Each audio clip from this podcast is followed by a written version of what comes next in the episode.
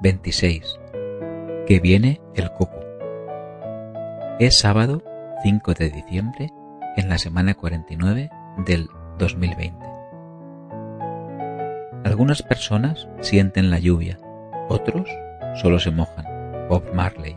Y yo cuando salgo a correr lloviendo. Jesús Terrés tiene una exquisita y recomendable newsletter aquí en Subtac y sabe escribir cosas así.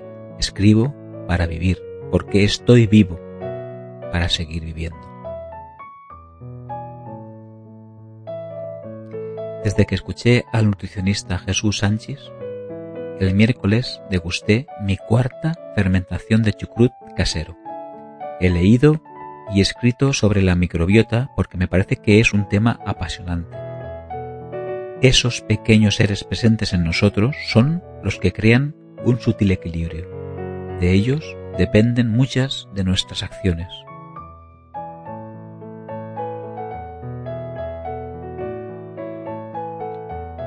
No me gusta el agua con gas desolante cabras, ni a mí ni a mi microbiota. El jueves me pregunté qué comerá el cerebro, aparte de darle vueltas a nuestros problemas banales. Así que indagué sobre esa pieza del tamaño de un coco con forma de nuez que consume el 20% de nuestra energía diaria. Porque hay que dar de comer a 100.000 millones de neuronas. Encontré también un reciente documental emitido por la Deutsche Welle titulado Nuestro cerebro es lo que comemos, que ofrece pistas de por dónde van las últimas investigaciones. Causan problemas a nuestro cuerpo. Pero ¿qué hay del cerebro? ¿Perjudica una mala alimentación también nuestra salud mental, nuestro estado de ánimo y nuestra capacidad cerebral? Sabemos que la comida chatarra engorda, pero también puede atrofiar el cerebro. Entre tanto, también los investigadores del cerebro estudian las consecuencias de nuestros hábitos alimenticios. Una alimentación alta en grasas y rica en azúcar produce cambios a largo plazo en ciertas zonas del cerebro. Cada segundo, las neuronas crean un millón de conexiones en nuestro cerebro, cosa que lo hace tan cambiante. Así que cuando acabes de leer o escuchar el MIM, tu cerebro ya no será el mismo. Cada uno de nosotros está hecho de lo imprevisible más que de lo probable.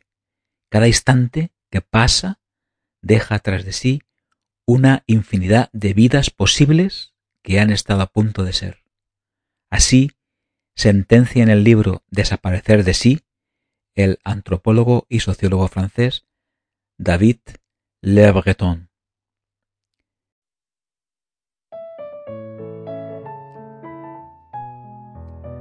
Fatfulness es un libro entretenido, optimista y revelador del médico sueco Hans Rosling, fallecido en 2017, que te hará entender el mundo de otra manera.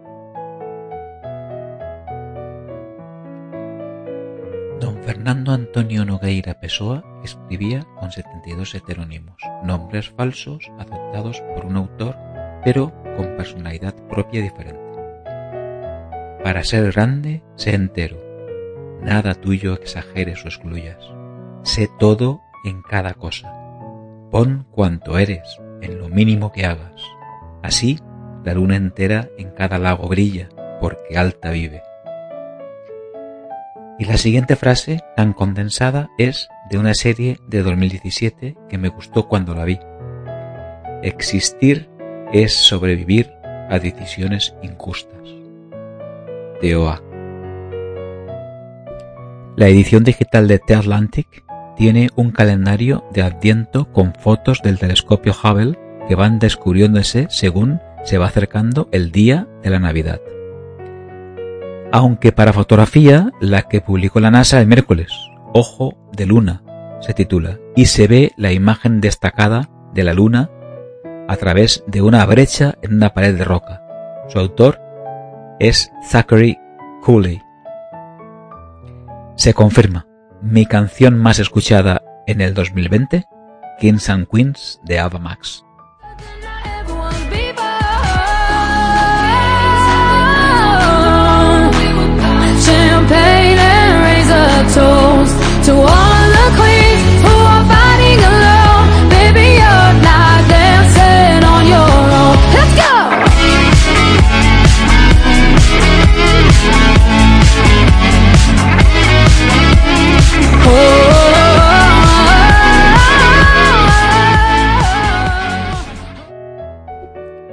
Otra de las cosas que sigo haciendo es instruirme en el arte de los métodos de infusionar el café. Ya te conté que Flat and White es uno de mis canales predilectos y caí en una versión del café vietnamita con dos yemas de huevo y leche condensada. Martina Vigo te dará todos los detalles. El jueves recibí un inesperado paquete de mi honorable amigo Joan.